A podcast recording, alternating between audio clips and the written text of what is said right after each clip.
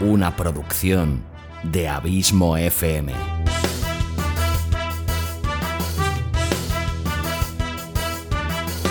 ¿Quieres disfrutar de tu tiempo libre escuchando grandes historias, audiolibros y relatos? Un podcast literalmente literario.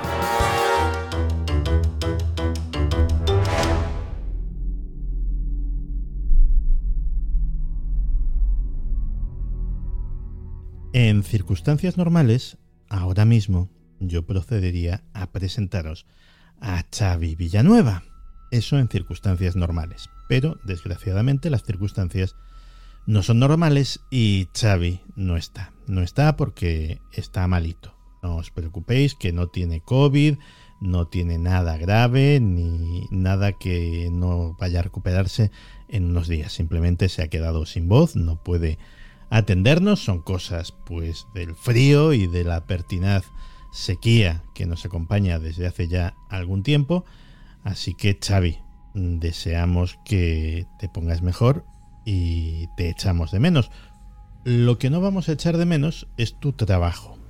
Porque afortunadamente, afortunadamente para todos, has tenido tiempo, antes de caer enfermo, de terminar uno de tus maravillosos relatos fantásticos, cuentos fantásticos. Así que me va a tocar presentarlo a mí, aunque sé que no lo voy a hacer con la gracia que lo haces tú. Pero bueno, vamos a intentarlo. El cuento de hoy es obra de Dani Roch, que estudió física e ingeniería electrónica en la Universidad de Barcelona, de donde es él, que él es natural de allí.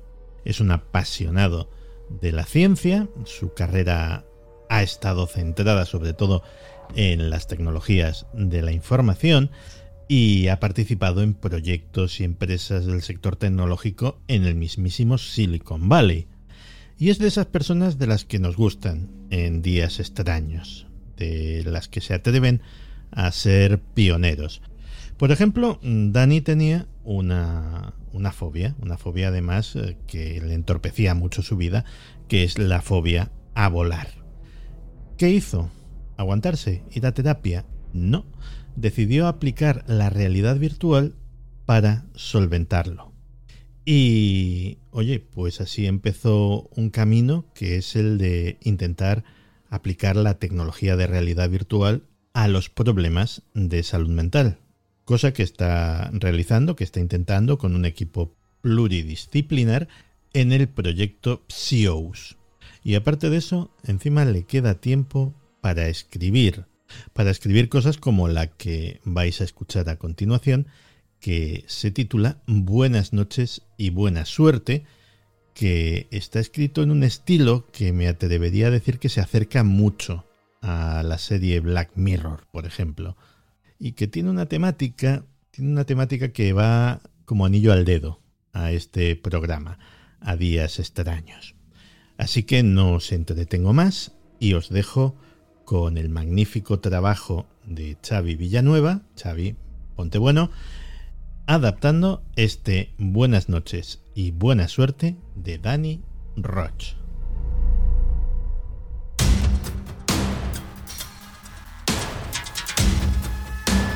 Cuentos fantásticos.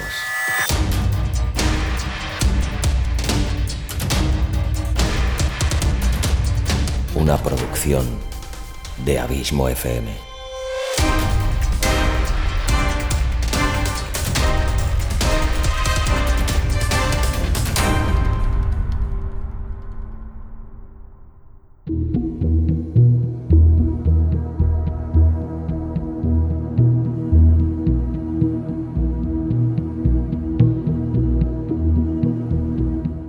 Buenas noches y buena suerte, de Danny Roch.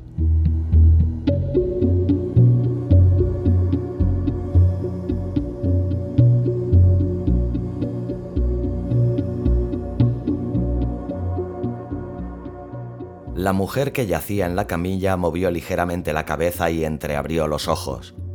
No entendía bien dónde se encontraba, pero por la decoración y los aparatos que la rodeaban debía de estar en un hospital.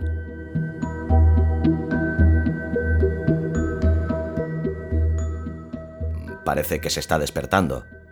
dijo un hombre con semblante preocupado a la vez que se incorporaba.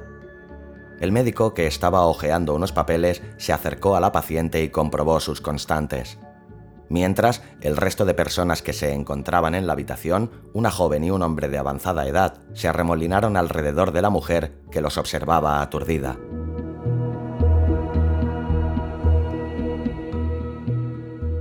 Alena, cariño, continuó el hombre cogiéndole la mano con delicadeza. ¿Cómo te encuentras? ¿Estaba tan asustado? La mujer arrugó la frente y miró al hombre, confundida. Por favor, no la atosiguen. El médico enfatizó sus palabras con un gesto hacia el hombre y se dirigió a su paciente. Senadora, ha sufrido un accidente. Se encuentra en el hospital St. George. Ha perdido mucha sangre, pero está estable. El doctor apuntó con una linternita a las pupilas de la mujer. ¿Sabe qué día es hoy? Yo... Alena entornó los ojos y apretó los labios en un esfuerzo por recordar. Martes, es martes 24 de abril. Sonrió y miró a su marido que tenía los ojos encharcados. Robert, amor mío. Apretó con fuerza la mano del hombre y la acercó a sus labios para besarla. El médico sonrió y miró al resto de personas al pie de la cama. Parece que no hay lesión cerebral. Permanecerá en observación. Tiene tres costillas rotas y el fémur fracturado, pero con un poco de rehabilitación podrá volver a caminar en unos días. El médico abandonó la sala custodiada por dos hombres con traje negro que lo saludaron inclinando ligeramente la cabeza.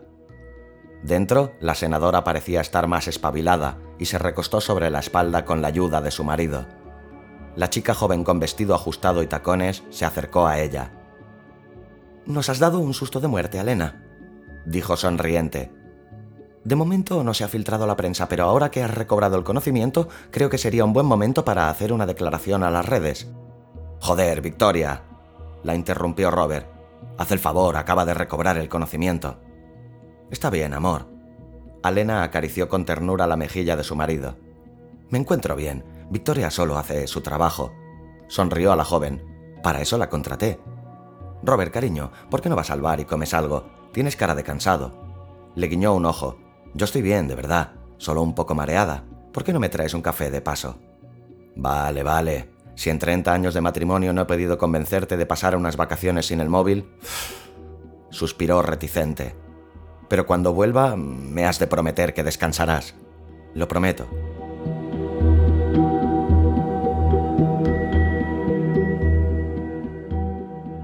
Cuando Robert hubo abandonado la habitación, el semblante de Alena cambió automáticamente. ¿Qué ha ocurrido? Sufriste un accidente de camino al plató de televisión. Un coche tuvo un reventón e invadió el carril contrario.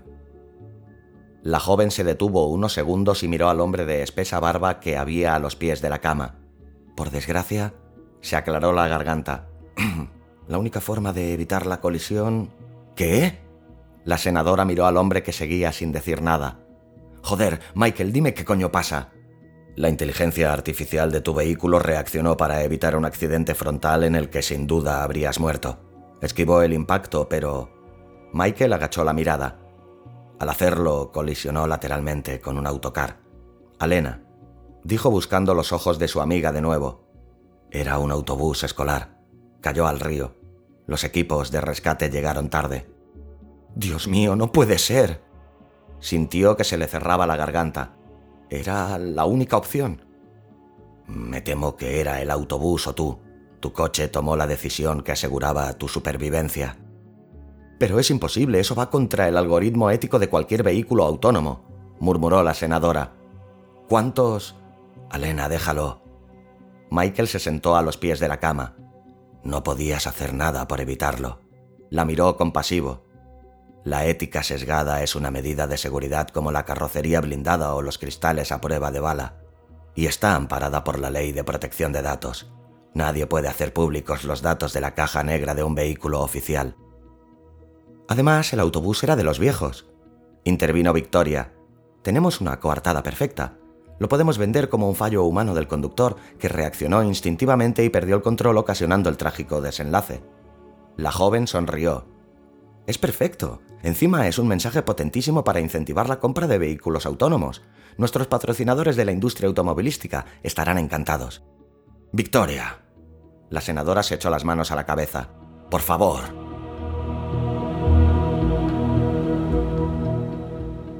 Alena, Vicky tiene razón. No podemos contar la verdad, acabaría con tu reputación y echaría por tierra toda la campaña electoral. La opinión pública nunca aceptará que la vida de un político vale más que la de 28 niños. ¿20? Una arcada le impidió acabar de repetir el número. No, no puedo hacerlo, es horrible. Entiendo cómo te sientes ahora, pero piénsalo fríamente. Ha sido un accidente. Tú no tienes la culpa. En todo caso, la tiene el coche que invadió tu carril.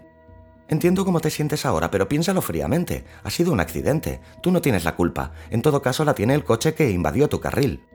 Dijo Victoria con fingida aflicción. Sé que es duro, pero no puedes rendirte ahora. El país te necesita. Insistió Michael. Es tu deber afrontarlo y seguir adelante. En ocasiones hay que tomar decisiones difíciles por un bien mayor. Tras unos segundos en silencio, la senadora se secó las lágrimas e irguió la cabeza adoptando una expresión severa. Miró a su compañero sentado al pie de la cama y asintió con la cabeza. En ese momento entró su marido con un café en las manos. Ya estoy aquí. ¿Cómo te encuentras, cariño? ¿Aún sigues aturdida? Oh, gracias, cielo. Cogió el café sonriente. Me encuentro mucho mejor. Ahora lo veo todo con más claridad.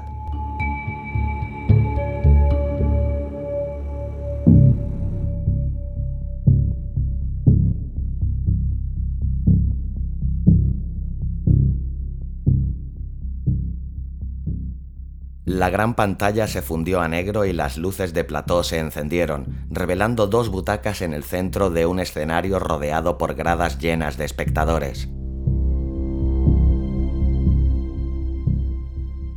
Los dos solitarios asientos se asemejaban a los sillones de barbero, pero estaban rodeados de cables. Cada uno estaba coronado por una especie de casco en forma de donut que cubría la cabeza de las dos personas, un hombre y una mujer, que había sentadas en ellos. Un foco se encendió, centrando la atención en un hombre vestido con traje azul que hizo aparición en el escenario con enérgico paso.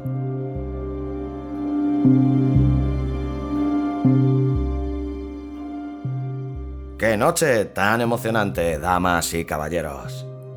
Los aplausos del público se desataron.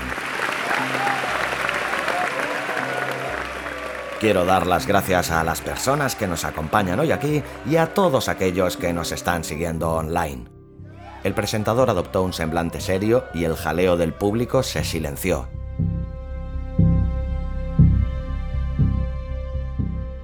Lo que acabamos de presenciar ha sido el principio de una noche llena de emociones, una noche que decidirá, una vez más, el futuro de nuestra gran nación.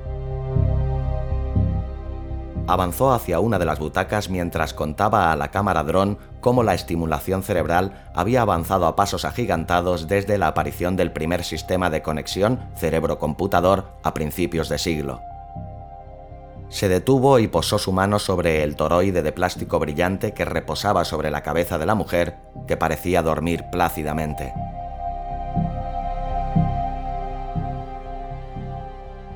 Esta noche nos acompañan dos políticos de sobra conocidos por todos nosotros, la senadora Alena Clemens, del Partido Demócrata, y Gerald Mellon, del Partido Republicano, ambos candidatos a la presidencia en las próximas elecciones generales dio unos golpecitos en el aparato, con los nudillos.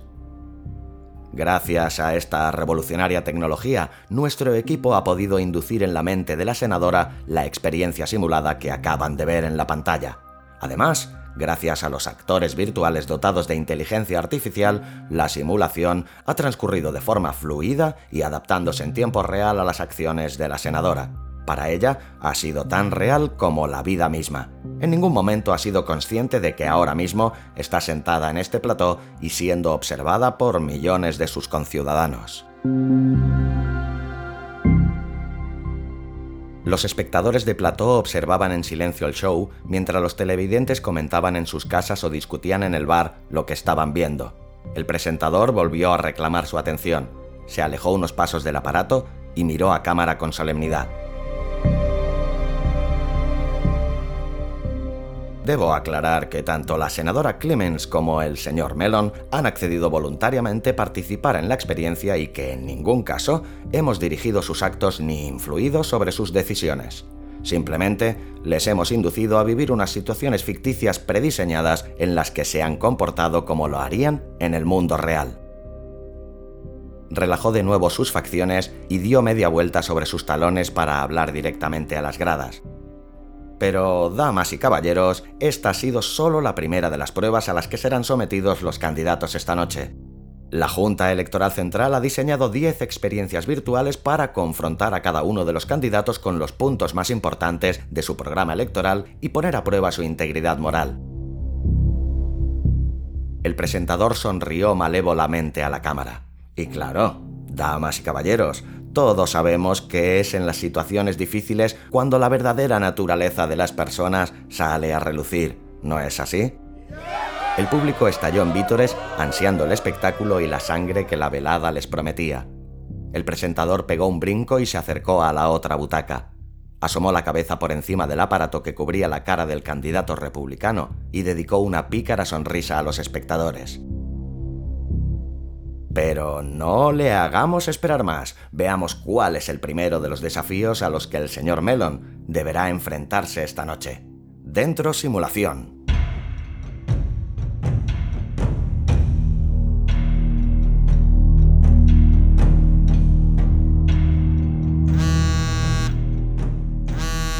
Se despertó sobresaltado por el sonido del teléfono resonando en su bolsillo.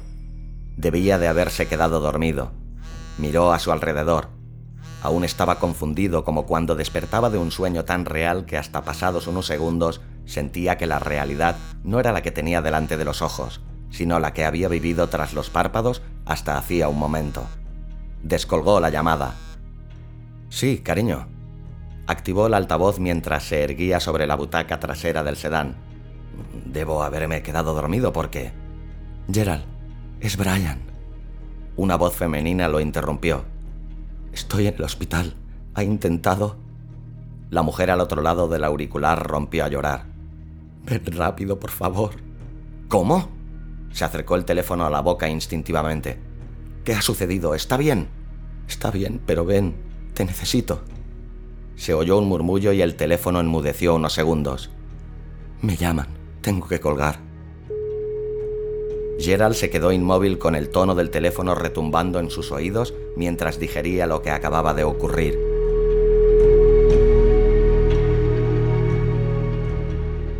Apartó la mirada de la ventanilla y la fijó en el asiento del conductor, como si allí hubiera alguien. Conductor, cancela la ruta. Dirígete al Hospital St. George. ¡Rápido! Cancelando ruta. Respondió una voz sintética a través de los altavoces del vehículo. Tiempo estimado de llegada, cuatro minutos.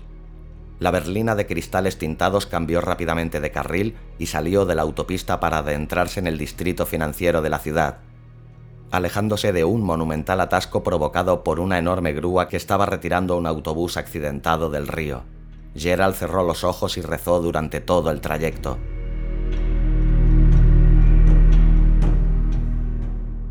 Cuatro minutos después, recorría a toda prisa el pasillo de urgencias del hospital hasta encontrar a su esposa de pie, hablando con un médico. Los interrumpió abrazando a su mujer, que lo miró con ojos vidriosos. Como le decía a su mujer, prosiguió el médico tras unos segundos. Le hemos practicado un lavado de estómago. La situación de su hijo es estable, pero ha estado a punto de morir. Por suerte le encontraron a tiempo y los paramédicos pudieron reanimarle. Ahora está sedado, pero le hemos atado para evitar riesgos. ¿Atado?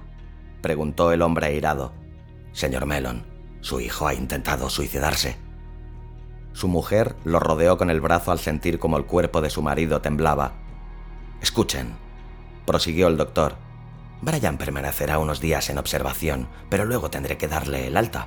Les aconsejo que busquen ayuda psicológica. Les puedo recomendar a un especialista en casos como el de su hijo. ¿Casos como el de mi hijo? saltó el padre. ¿A qué se refiere? Durante el examen médico hemos detectado algunas secuelas. El médico carraspeó incómodo. Intentos de automutilación genital. Señor Melon, Su hijo tiene un conflicto de identidad sexual no resuelto. Pero... balbuceó Gerald llevándose la mano a la frente y dejándose caer sobre una silla de plástico apoyada en la pared. Si es solo un niño, joder. Su mujer se sentó a su lado y le cogió la mano. El médico se despidió con un gesto y desapareció tras una puerta custodiada por dos fornidos hombres con traje negro.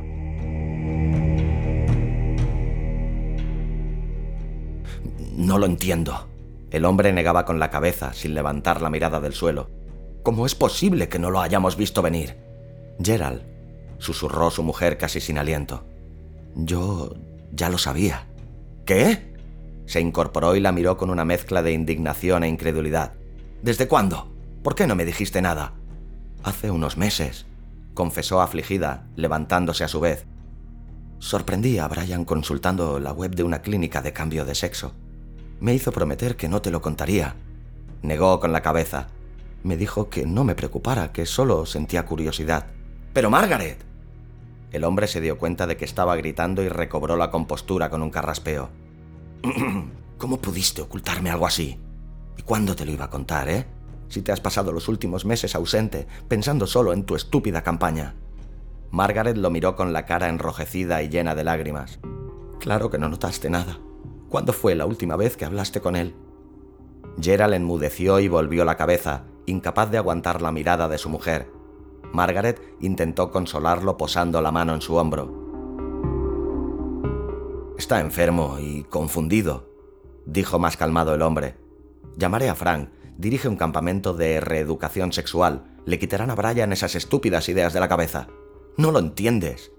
Margaret se separó de él y se sentó de nuevo. He estado hablando con Brian antes de que llegaras. Lo miró a los ojos, seria. Esto no es una travesura de adolescente. Nuestro hijo se siente mujer y no quiere continuar viviendo si no es como tal. ¿Qué cojones estás insinuando? El hombre se agachó y la agarró por los hombros con demasiada fuerza.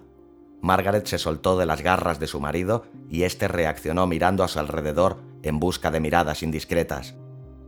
Ya hablaremos en casa, dijo secamente. No hay nada que hablar, Gerald. Brian ha tomado una decisión, quiere someterse a una reprogramación genética de género y yo voy a apoyarlo. Pero, Margaret. El hombre la miró entre incrédulo y furioso. Ni hablar, es pecado, es una aberración. Prefiero que mi hijo viva en pecado a que esté muerto, respondió con dureza su mujer. ¿Y tú?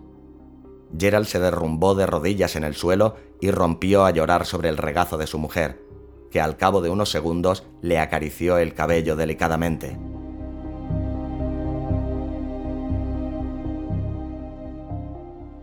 No puede enterarse nadie, murmuró Gerald para sí con la cabeza hundida entre los muslos de Margaret.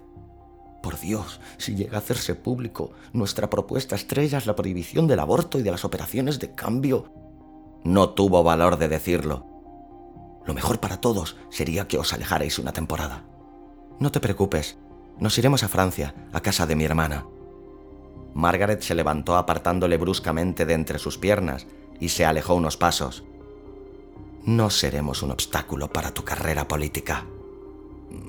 Gracias, susurró el hombre sin poder mirarla. Fundido a negro.